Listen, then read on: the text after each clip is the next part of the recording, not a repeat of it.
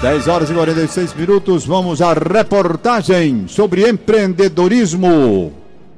No momento a gente não tem muita esperança porque todas as vezes que a gente vem no Cine ou que envia currículo pela internet, nunca tem uma resposta. Olha, até agora nenhuma entrevista de emprego. Até agora não fui chamada para nada. Desde esses quatro anos eu venho de lá para cá e toda vez que eu venho, sempre a mesma conversa, nada, não tem nada, no momento nada. 132 mil pessoas. Esse é o número de cearenses que estão à procura de emprego há pelo menos dois anos, segundo a pesquisa nacional por amostra de domicílios do IBGE. Diariamente, centenas desses trabalhadores procuram o Cine de Fortaleza. Nas mãos, documentos e um sonho voltar a ter uma renda. Atender toda essa demanda é um desafio, mas a assistente social do Cine Priscila Borges conta o que é feito em cada unidade para tornar a experiência dos candidatos a melhor possível. Né, a gente procura fazer um atendimento diferenciado, com orientação profissional. Eles vêm para buscar vaga de emprego, a gente vê se tem vagas no perfil, a gente dá orientações para eles estarem melhorando o seu perfil, porque às vezes eles vêm, não tem vaga no perfil, porque falta a questão da qualificação, da escolaridade. Então a gente tenta fazer um trabalho nessa, nessa de melhorar isso, né? Na angústia da procura pelo emprego formal, um outro destino também se torna possível. E para muita gente que não conseguiu voltar ao mercado, esse destino está na ponta da língua. Empreendedorismo. Vender alguma coisa que eu acho que hoje em dia comida, a área de, de alimentação é o que está valendo muito hoje em dia. É um caso a pensar por fora. Para o economista Ricardo Coimbra, o empreendedorismo tem ganhado espaço pela sustentabilidade financeira que pode oferecer. Então, ah, o principal mecanismo assim, do turno nesse momento né, é estimular que as pessoas que têm a capacidade de entendimento e conseguem fazer qualquer tipo de atividade, que elas busquem empreender, elas busquem é, colocar em prática aquilo que elas têm de potencial, que elas têm de conhecimento para é, algum tipo de de renda. Nos últimos anos, a Prefeitura de Fortaleza intensificou os investimentos e construiu uma rede de apoio a pequenos empreendedores. O cenário ficou mais favorável, mas o titular da Secretaria de Desenvolvimento Econômico, Mozia Torgan, pontua que é preciso seguir algumas regras para garantir a vida longa do negócio. Hoje, uma das saídas que se encontra é, diante da crise e tudo mais será sempre o empreendedorismo, mas ele precisa iniciar com estudo, com capacitação, com orientação, para que o negócio possa sim perdurar.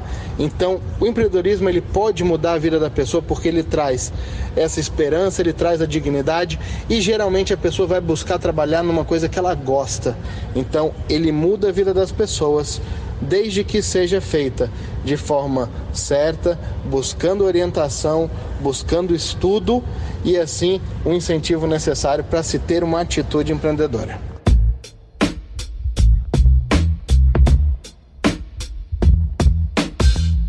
O projeto Mulheres Empreendedoras da SDE é uma das iniciativas do município para impulsionar as boas ideias e já atendeu mais de 70 mulheres nos 50 bairros com menores índices de desenvolvimento humano. Bom Jardim, Conjunto Ceará e Centro lideram a relação dos bairros beneficiados. As participantes tiveram os planos de negócio acompanhados e financiados pela Prefeitura. Os resultados são bem positivos na avaliação do secretário Mozia Torgan. Então, é um projeto que tem dado certo, tem mostrado êxito, pretende-se sim continuar com ele, porque ele tem, tem trabalhado para quem mais está precisando na nossa cidade. Uma das mulheres atendidas é Jamile Farias, que depois de quatro anos no marketing de uma empresa, se viu desempregada. Hoje, com a produção de suspiros, ela sustenta a família e já levou até o marido para dentro do negócio.